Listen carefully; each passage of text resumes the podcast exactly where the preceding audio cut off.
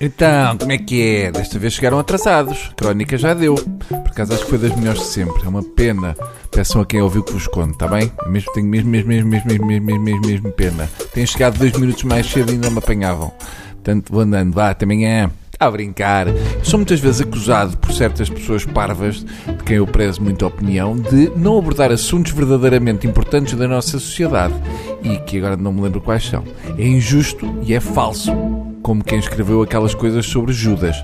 Quando Bruninho sai daqui, deste aconchegado ninho de ratos que é o meu estúdio na TSF, continua a trabalhar. Lá fora o que o Bruno faz é olhar para o mundo, refletir e depois fazer um peixe-espada com balões que é uma coisa que me ficou de uma vez que eu fui mordido por um palhaço no Chapitão. Já perceberam que estou a encher uh, coisinhas porque falta assunto, mas vamos lá ver se eu descubro aqui alguma coisa. Ah, está aqui uma, uma notícia que dá piada e meia. Carta Capital, uma revista semanal brasileira, anunciou José Sócrates como novo colunista. Agora só falta saber quem é que vai escrever os textos do José Sócrates. Já sabemos é que Santos Silva vai comprar a tiragem toda. Pronto, esta está feita. Agora vamos tentar fazer uh, o tema central. Os sites pornográficos de Hong Kong bloquearam propositadamente o seu conteúdo para apoiar protestos pró-democracia. Assim se mata uma revolução.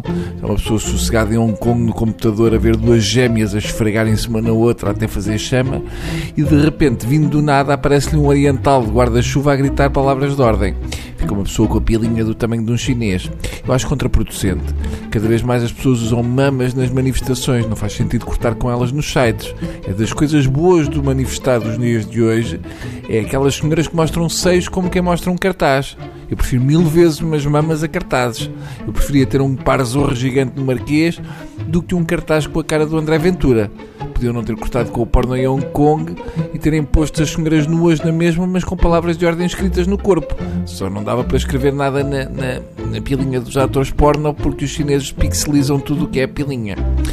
Uma coisa curiosa nas manifestações em Hong Kong é o uso de guarda-chuvas.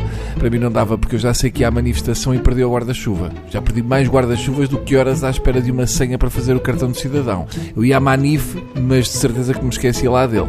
Não há dúvida que os orientais têm maneiras estranhas de se manifestarem. Ainda agora vimos as cerimónias dos 30 anos do massacre de Tiananmen.